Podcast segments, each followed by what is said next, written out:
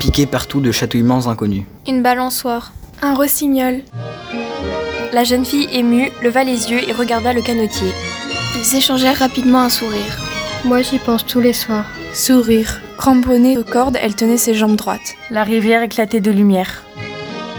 Ah, enfin la campagne, dit Monsieur Dufour. Un parfum de pétrole. La vision des poétiques tendresses. Cyprien, viens me pousser. Allez, viens, Cyprien. Je me sens toute drôle. Moi, j'y pense tous les soirs. Adieu. Canotier, Henriette, triste. Les canotiers, et pour cause, ne ressortiraient jamais sans leur dame. Elle avait des désirs infinis de bonheur, des tendresses brusques qui la traversaient. Poésie surhumaine. Elle était là, assise sur l'herbe. La rivière éclatait de lumière on entrevoyait une sombre verdure de forêt. Ne répondez point, dit-il tout bas, vous risqueriez de faire fuir l'oiseau.